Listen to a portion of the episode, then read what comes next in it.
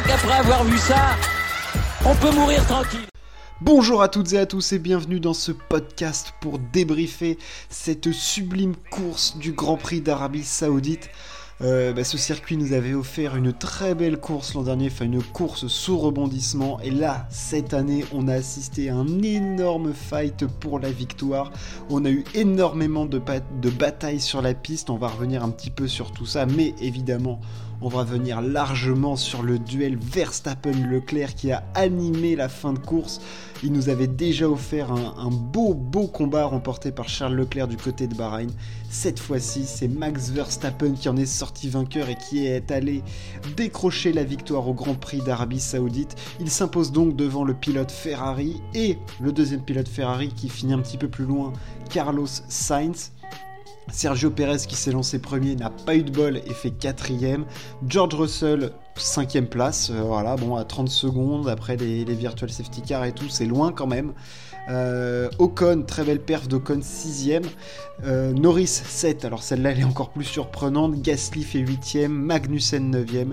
Lewis Hamilton marque un point en prenant le dernier point possible. En terminant 10ème. Guan Zhou est 11. Et alors après, on a une flopée de pilotes qui a abandonné. Alors bon, Tsunoda n'a même pas pu prendre le départ de la course. Latifi, c'est lui quant à, lui, très joliment planté tout seul dans le mur au dernier virage. Très très belle manœuvre, en tout cas c'est d'une perfection de nullité absolument totale. Euh, Alonso, pas de bol, euh, il, fait, il, est obligé d'abandonner alors qu'il faisait une super course, il était bien plus rapide que Ocon euh, cette fois-ci. Bottas pareil, Albon abandonne lui dans son contact avec Stroll, enfin bref. On a eu pas mal d'abandons, de fiabilité notamment. D'un coup on a trois voitures qui sont tombées en panne, on a eu Ricardo, Alonso, Bottas, d'un coup sec et c'est ce qui nous a donné cette safety car. Mais comment on en est arrivé là? Alors déjà on a eu un départ euh, un petit peu calme, euh, pas grand chose à signaler, juste Verstappen qui passe Sainz et devant on a donc euh, Perez qui emmène devant Leclerc, Verstappen et Carlos Sainz.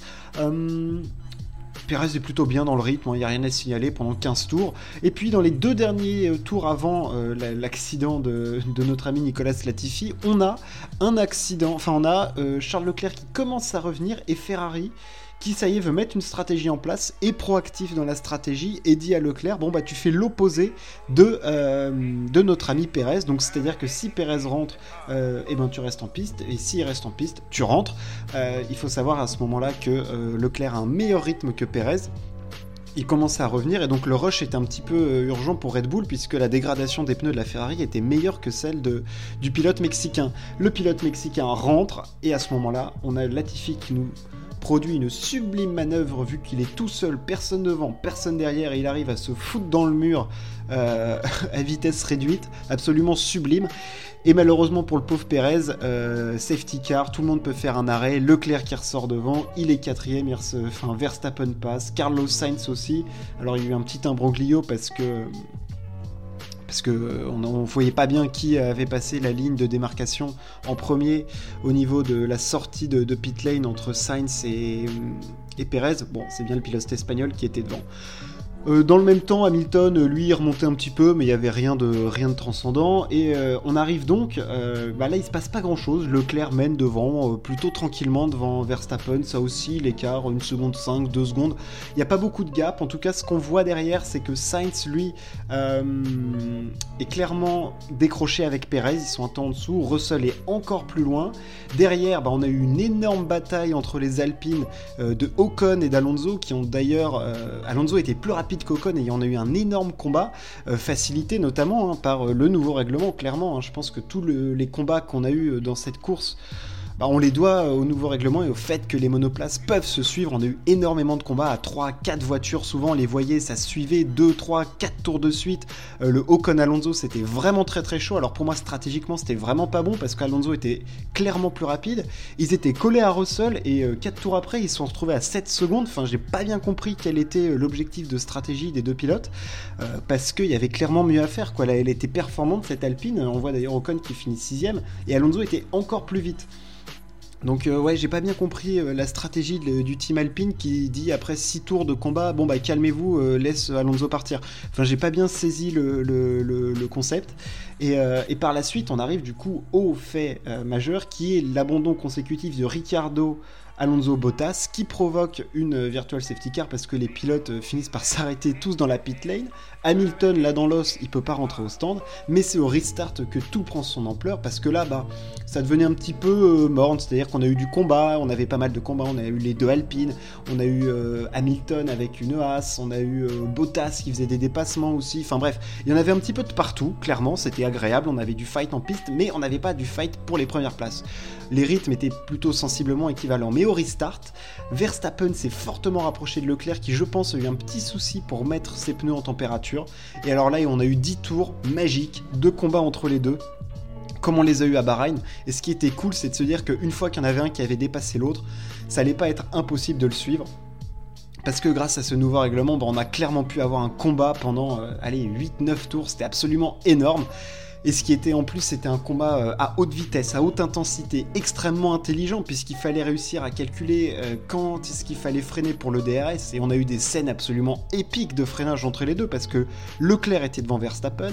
On voyait clairement que la Red Bull était bien plus rapide en ligne droite, hein, euh, un petit peu déchargée en appui, et elle, bouffait la Ferrari. Clairement, on voyait que dans les virages rapides, la, la Scuderia était, était, plus performante que, que, la Red Bull. Mais alors, dès qu'on arrivait sur la dernière ligne droite, là, c'était un avion de chasse qui était lancé derrière Charles Leclerc. Et Verstappen a une première fois passé Leclerc le monégasque récupère le DRS, il repasse le néerlandais, et on a eu cette passe d'armes deux, trois fois, mais on a eu des moments absolument mythiques, absolument énormes, où on a vu les deux pilotes qui, peut-être 200 mètres avant la, zone DRS de, cette avant-dernière ligne droite, qui freinaient, qui bloquaient les roues, parce qu'il n'y en a aucun des deux qui voulait passer devant l'autre pour subir le DRS. C'était absolument énorme de les voir freiner. On a même vu Verstappen qui, pour se retrouver derrière Leclerc au moment où il le dépasse, coupe son DRS pour être vraiment juste blotti dans les échappements et pouvoir utiliser le DRS dans la ligne droite d'après. Enfin, je veux dire, il faut se rendre compte du niveau de maîtrise et de pilotage des deux mecs pour se suivre dans des courbes à 260 à plus de 320 km/h en ligne droite pour se dire je bloque le DRS, je bloque les roues, là je le laisse passer, je le laisse pas passer, quelle trajectoire je prends, où est-ce que je vais le doubler dans la ligne droite d'après, à l'intérieur, à l'extérieur, comment il va défendre. Enfin, je veux dire, c'est c'était surréaliste de les voir. C'était vraiment 10 tours en apnée avec des dépassements. Je te suis, tu me suis, à toi, à moi. Et finalement, Verstappen, qui au bout de 4 ou 5 fois arrive à trouver le bon moyen, il coupe son DRS avant la fin de la ligne droite, il est derrière Leclerc, et après il le, dépose clairement dans la ligne droite d'après. Euh, on voyait bien que Leclerc était plus rapide dans les virages sinueux, mais qu'il lui manquait un petit peu de vitesse de pointe. Euh, malheureusement pour lui, l'endroit où il a été le plus proche, il a eu un drapeau jaune et il n'a pas pu utiliser son, DRS pour euh, essayer de dépasser Verstappen. Mais même dans les derniers tours, ça finit extrêmement proche parce que Verstappen coupe la ligne 5 dixième devant Charles Leclerc. Rendez-vous compte, c'est extrêmement faible. On a vraiment eu un combat au couteau et vraiment ils se sont dépassés pour la gagne pendant 10 euh, tours. C'était complètement fou. Enfin, je veux dire, c'est top ce règlement. Si ça continue comme ça, on a deux monoplaces hyper performantes avec deux pilotes extrêmement talentueux et extrêmement rapides. Et ils sont plus rapides que leurs coéquipiers, ça se voit. Euh, eux, ils finissent dans le même temps quasiment. Et le Sainz est à 8 secondes et Perez à 10 secondes 8. Et euh, on voyait bien qu'une fois que. ils sont quand ils sont ils sont, impressionnants, impressionnants. Le niveau de pilotage de Verstappen et Leclerc, ils sont absolument euh, fantastiques.